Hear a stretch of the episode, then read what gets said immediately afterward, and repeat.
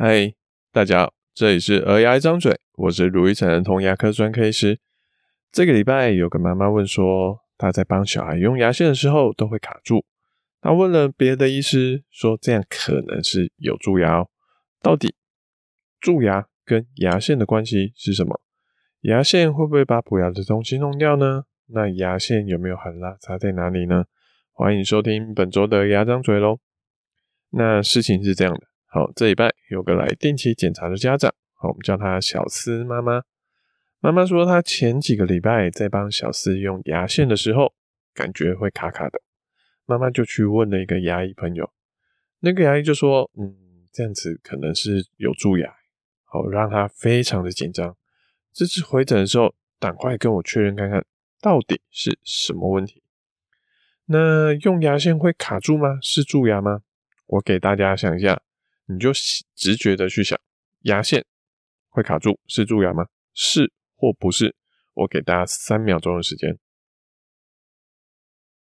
好，你应该有一个 yes or no 的答案了。好，或是可能更好的答案应该是你会说不一定。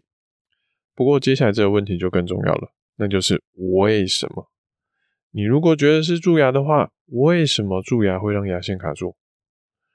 如果你觉得不是，那为什么牙线会卡住呢？被什么东西卡住？那如果你觉得不一定是蛀牙，那什么样才会去影响这个不一定？什么时候会，什么时候不会呢？我最近也在跟我六岁的小孩聊这样的话题。他们这个礼拜月考，我就跟他说，我其实不在意他月考真的分数是几分，好，他分数只是一个检验他平时学习的成果的。而且世上的东西只有分成我不会跟我还不会。我们会一件事情很开心，好，可是不会一件事情，我们只要把它搞懂，把它学会，把它改过来，那也很棒啊。而且更重要的是，好，世界上许多重要的问题都不像他现在小学的考试一样有个标准的答案，现实的问题有许多是没有标准答案。好，他对单选题的能力，好多寡，我真的不太在意。我希望他有的是能够解决复杂问题的能力。就像蛀牙，他不是因为哦，今天他吃了一块饼干，所以有一颗蛀牙，这么单一因素、单一指标而已。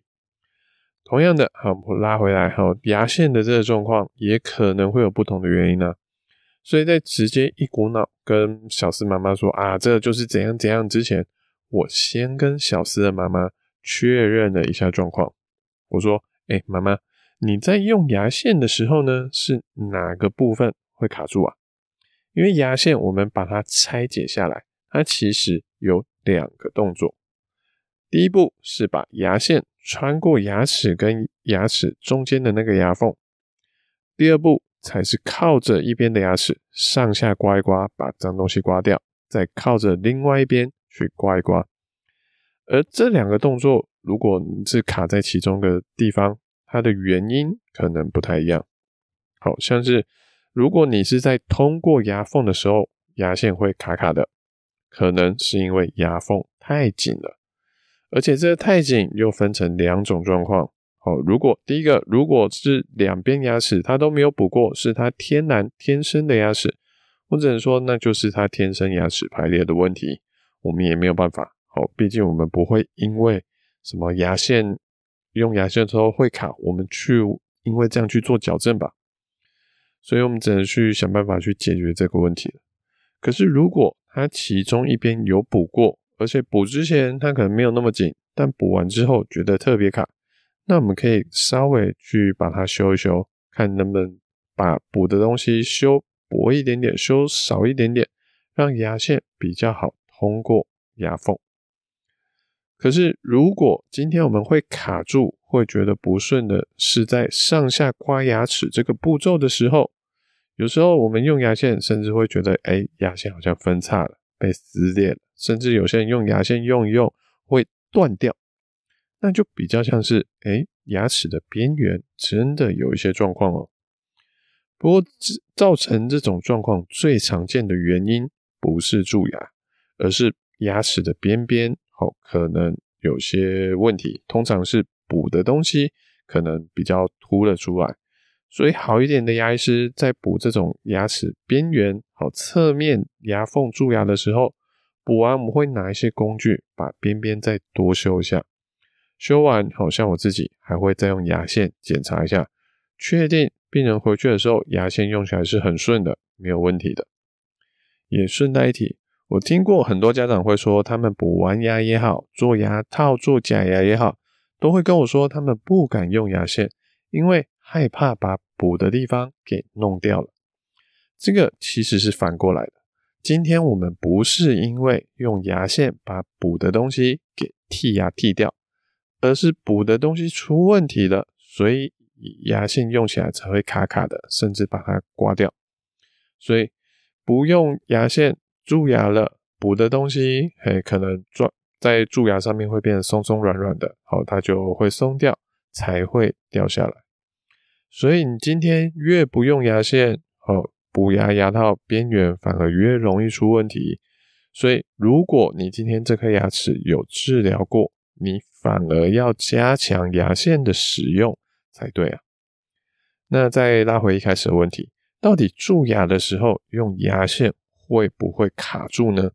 其实这个答案跟大家想的可能不太一样，答案是通常是不会的。大家可以想象一下哈，在你的面前有一座墙，好，上面其中有一个点，有一个地方是有一个汤圆大小的凹洞。你的手上有一只刮刀，好，或是如果你不知道有刮刀是什么，你可以想象你的手上有一根筷子或棍子，反正就是一个硬硬长长的东西。我们今天试着把刮刀从墙的一边刮过去墙的另外一边，当我们经过。那个汤圆大小凹洞的时候，你猜猜看，你使用上会有什么事情？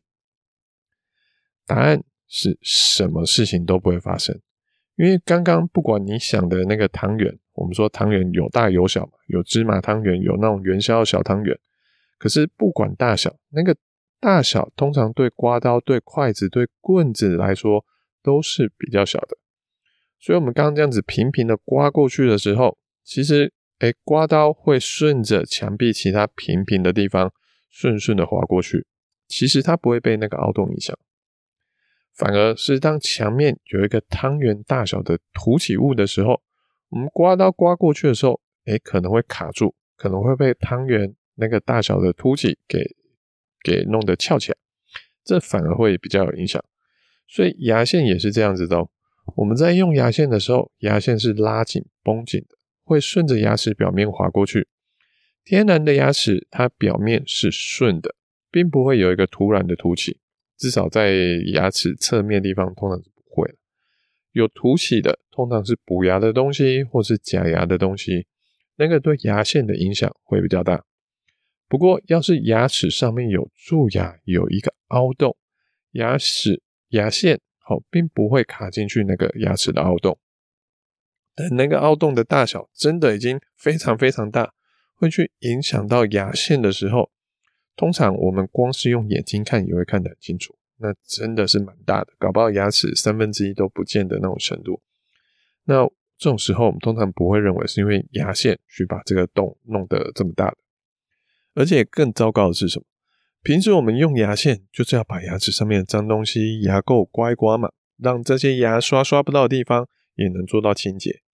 但是如果今天牙齿上面有一个凹洞，我们在用牙线的时候，脏东西其实经过那个凹洞只会掉进去，我们无法让牙线伸缩伸进去那个凹洞里面，把脏东西给扫出来。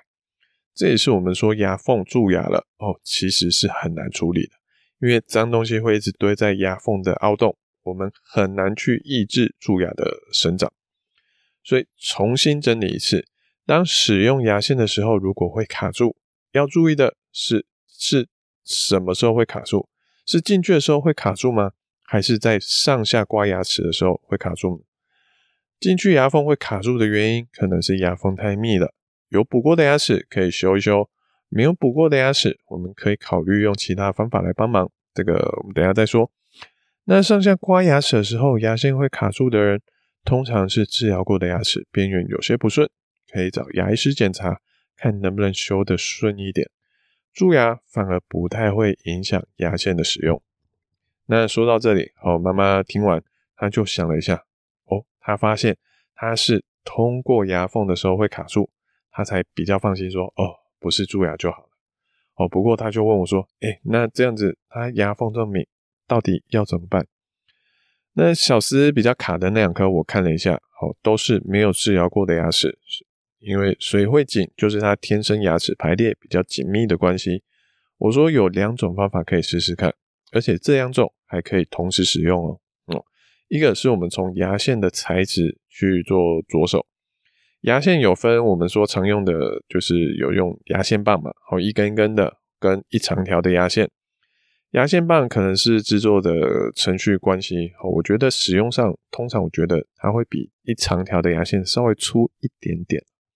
虽然它这对牙缝的清洁效果什么那些都还好，嗯，它没有到牙签那么粗，并不会说用牙线棒就让牙缝变大。可是整体上我感觉它还是相对比较粗一点点。这就没有办法了。哈，如果真的觉得很卡，可以改试着用牙线看看。不过长长的牙线，因为它每一家做的不太一样，有些就真的蛮细，几乎跟纸一样细的那种感觉。而且牙线它没有，通常它做它没有分 size，它分的是含蜡跟不含蜡。蜡就是蜡烛的那个蜡，那这两者的差别就是有含蜡的，它会有一点润滑的作用，比较容易通过紧一点的牙缝。但是有含蜡的，用完手会黏黏的，哦，黏在手上，所以有些人不是很喜欢。两种都可以很好的清洁牙齿，所以要不要含蜡，就可以看大家使用上的习惯。好，你觉得比较紧的，可以试试看有含蜡的。那另外一个解决方法是，使用的时候，我们在把牙线通过牙缝的时候，我们不要硬是往下拉，哦，用暴力、用蛮力去通过那个很紧的地方。这样子通过牙缝之后，可能会有点来不及刹车，牙线会去撞一下牙龈，好，小朋友会有点不舒服。我们在通过会卡住的时候，我们可以像在拉小提琴。或是我们说像锯锯子一样，左右来回的滑动，撸一撸，撸一撸，往往这样子滑一滑，通过那个最紧最密的地方之后，我们再用上下刮的方法来清除牙垢。我们的儿童牙医在帮小孩看牙、使用牙线的时候，也都是靠这两种方法来通过牙齿的牙缝，所以大家可以试试看哦。那提醒大家，我们刷牙用牙线是清牙齿的细菌。而不是在清菜渣而已，就像门牙不会每天上面就粘了一块菜，但是我们每天还是要去刷门牙一样，细菌是只要你有吃东西就会躲进去喽。所以刷牙一天至少要两次，牙线每一天每个紧的缝至少要一次，这是冲牙机或漱口水都无法取代的。好，那如果有牙齿靠在一起的话，不管今天小孩是一岁还是两岁还是几岁，就开始要用牙线喽，如果不确定，就去找儿童牙医讨论看看吧。好，那这礼拜的节目到这边。那这礼拜有一个听众的五星留言，我们来念一下哈。有个叫 Jenny，好，应该是 Jenny E 还是他是 Jenny？好，我不太知道。好，他那个 J E N N Y 后面还加了一个 Y I，好，不知道他是拉长音还是怎么样。好，他标题写专业的儿牙保健与育儿。好。那内容说，虽然每次都要骑个半小时以上，风尘仆仆的去找卢医师，可是每次给医生检查的结果都能让妈妈放心不少。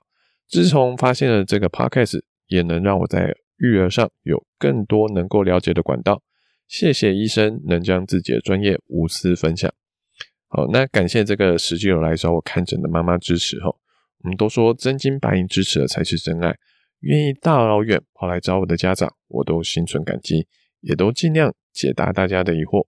我们说牙医是一个高度克制化的行业，好，需要实际看到病人，才能给出一个正确的诊断。那谢谢这个妈妈的支持哦。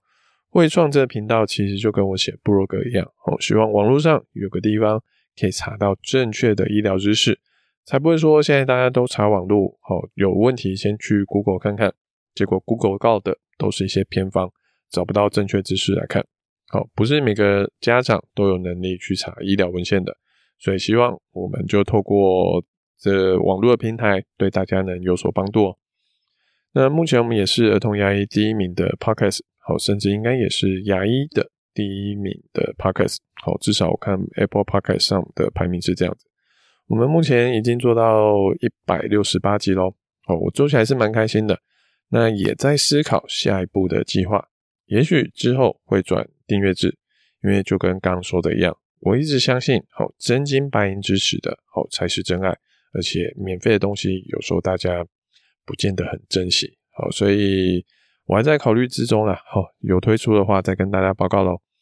感谢大家的聆听，好，我是如意城的童牙医。如果你喜欢我们这集的内容，或有什么想听的主题跟意见想法，请在 Apple Podcast 上或 Spotify 上给我们五星评论、留言跟分享。